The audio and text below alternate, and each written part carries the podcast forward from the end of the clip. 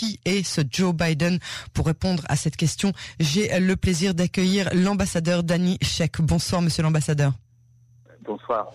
Merci d'avoir euh, accepté notre invitation. Outre le poste d'ambassadeur d'Israël en France que nous vous connaissons, vous avez été euh, membre de la mission israélienne aux Nations Unies et le consul général d'Israël pour la région Pacifique Nord-Ouest à San Francisco. Votre carrière diplomatique est bien plus longue, mais on ne pourra en tout cas pas vous accuser de prendre parti.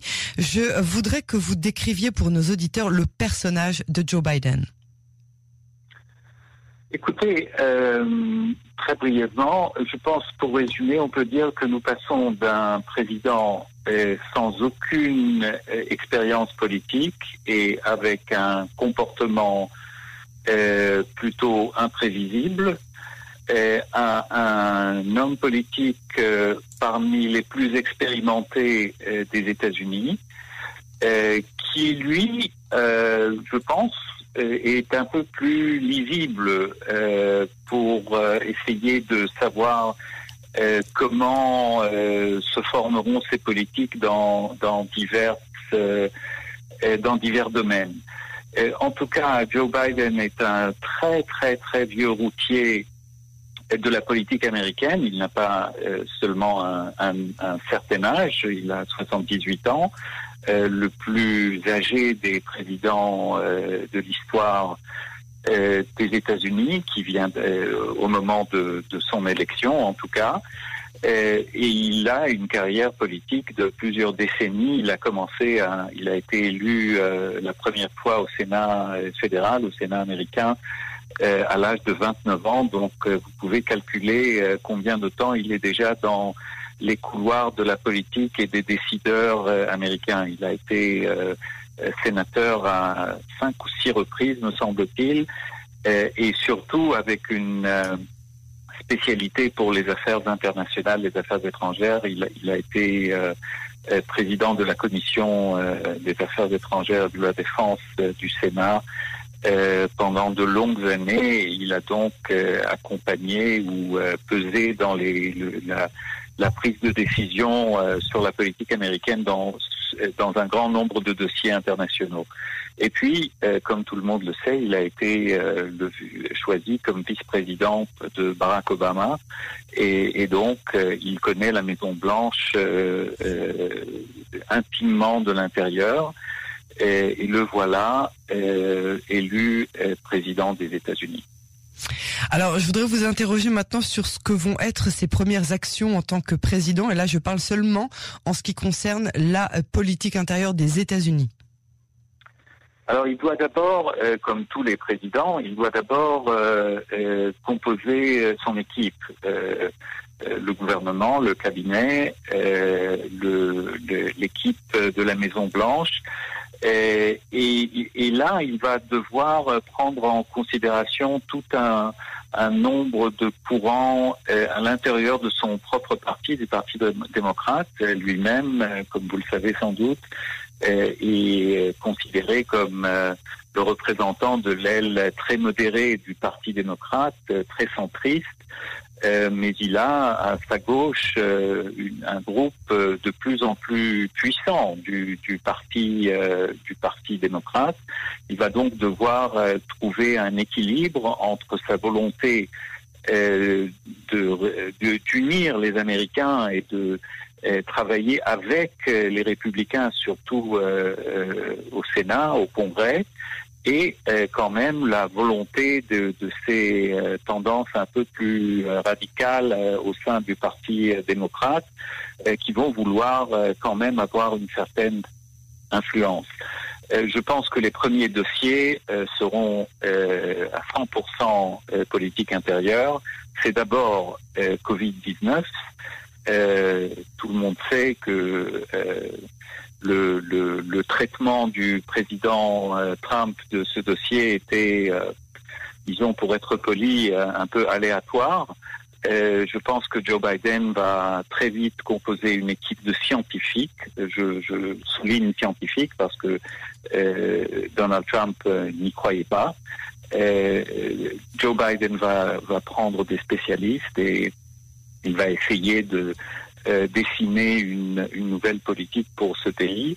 Euh, mais il y a d'autres dossiers, évidemment, le dossier économique, euh, la crise économique qui, suit, qui a suivi la pandémie, et un dossier très important pour lui, où là, il, va aussi répondre aux besoins de cette fameuse frange un peu plus, plus à gauche, plus radicale, c'est le dossier de l'environnement.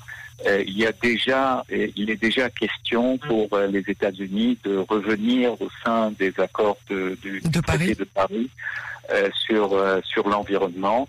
Et c'est un c'est un dossier qui lui tient très à cœur et où il a il a dit souvent pendant la campagne que ces quatre années de Donald Trump ont renvoyé les États-Unis des années en arrière et qu'il faut rattraper ce retard et, et travailler, euh, euh, travailler avec énergie euh, vers un avenir plus vert que celui que Donald Trump avait envisagé.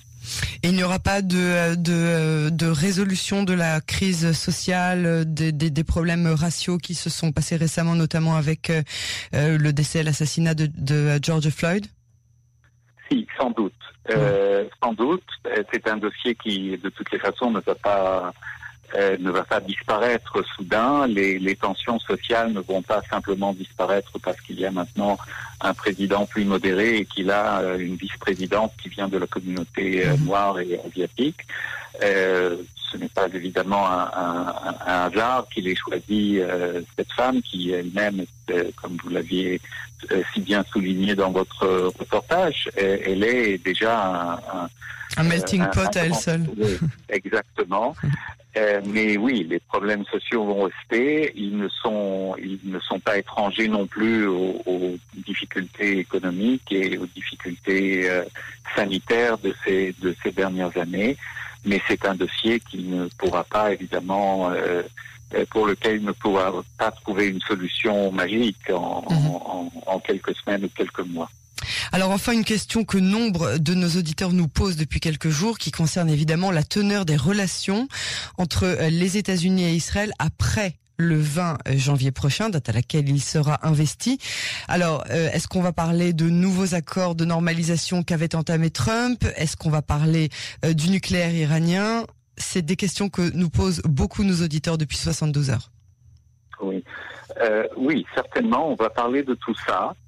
Euh, mais euh, je, ça, ça, m'étonne toujours de, voir à quel point nos amis israéliens, nos amis amis d'Israël, s'imaginent des changements très radicaux dans la politique étrangère américaine avec le changement d'un président à l'autre, alors que la, politique étrangère et surtout l'alliance la, israélo-américaine qui est tellement spéciale et unique, euh, sont euh, en fait très très stables et, survivent euh, les, les, administrations républicaines et démocrates euh, euh, qui successives pour la simple raison qu'il y a que cette amitié avec Israël est un phénomène qui qui va très profondément dans l'opinion publique américaine qui est je ne dirais pas consensuel, mais qui va vraiment, vraiment très profondément dans, euh, dans les convictions de,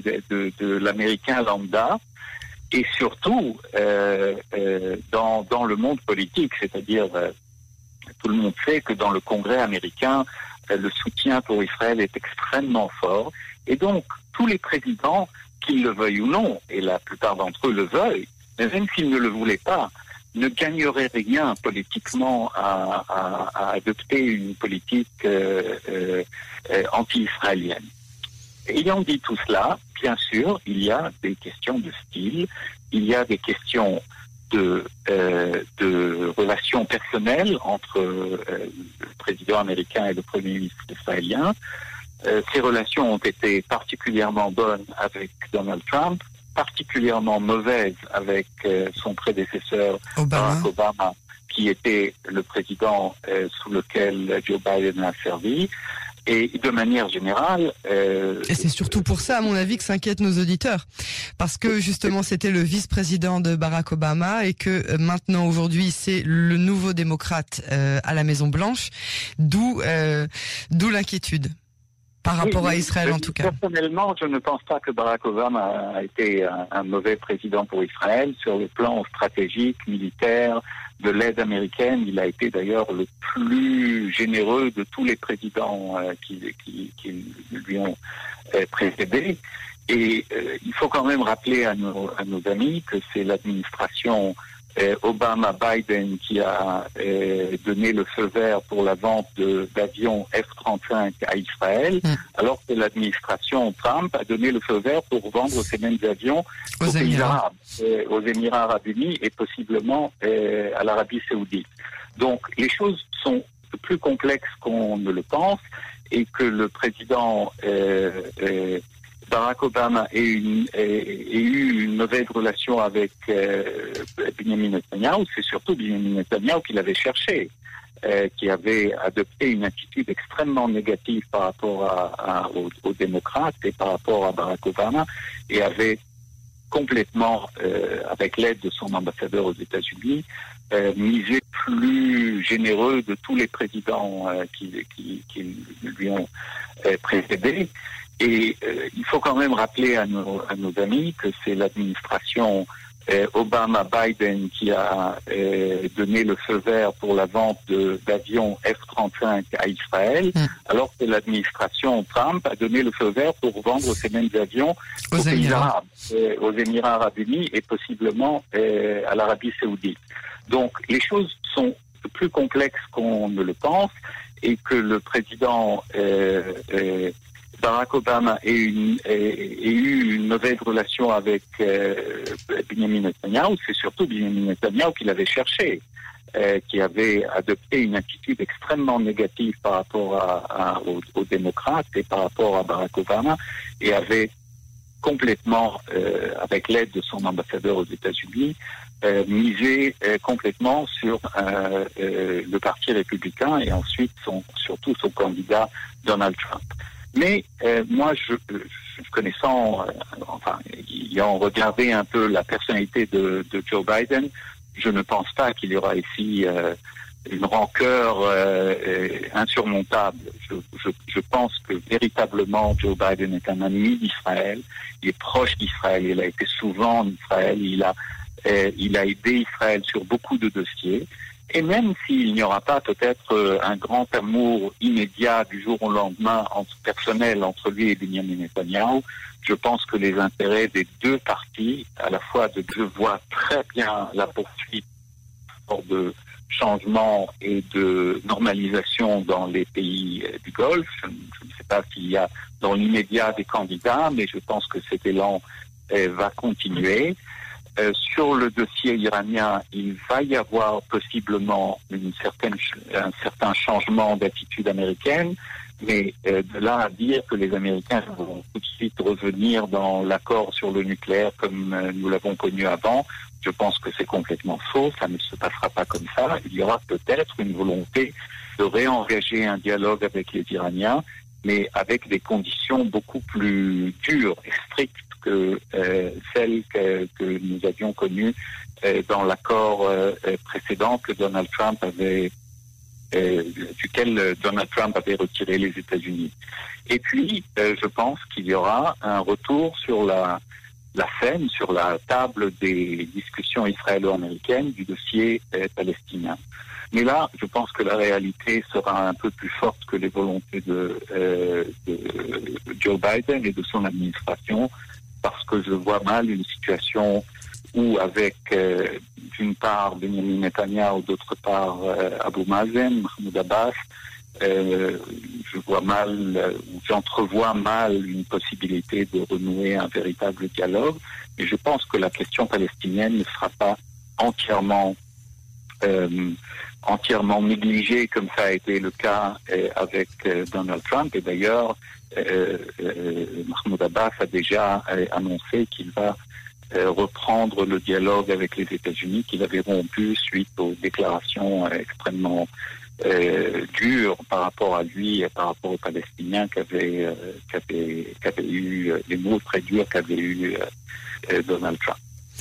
Monsieur l'ambassadeur Mais là, je pense que la réalité sera un peu plus forte que les volontés de, de Joe Biden et de son administration, parce que je vois mal une situation où avec d'une part Benjamin Netanyahu, d'autre part Abu Mazen, Mahmoud Abbas, euh, je vois mal, ou j'entrevois mal une possibilité de renouer un véritable dialogue. Et je pense que la question palestinienne ne sera pas entièrement euh, entièrement négligée comme ça a été le cas euh, avec euh, Donald Trump. Et d'ailleurs, euh, Mahmoud Abbas a déjà annoncé qu'il va reprendre le dialogue avec les États-Unis qu'il avait rompu suite aux déclarations extrêmement euh, dur par rapport à lui et par rapport aux Palestiniens qu'avait eu les mots très durs qu'avait eu Donald Trump. Monsieur l'ambassadeur Daniel Chek, je vous remercie beaucoup pour cet entretien et nous espérons vous retrouver très bientôt sur nos ondes. Avec plaisir, merci beaucoup. Très bonne soirée, au revoir.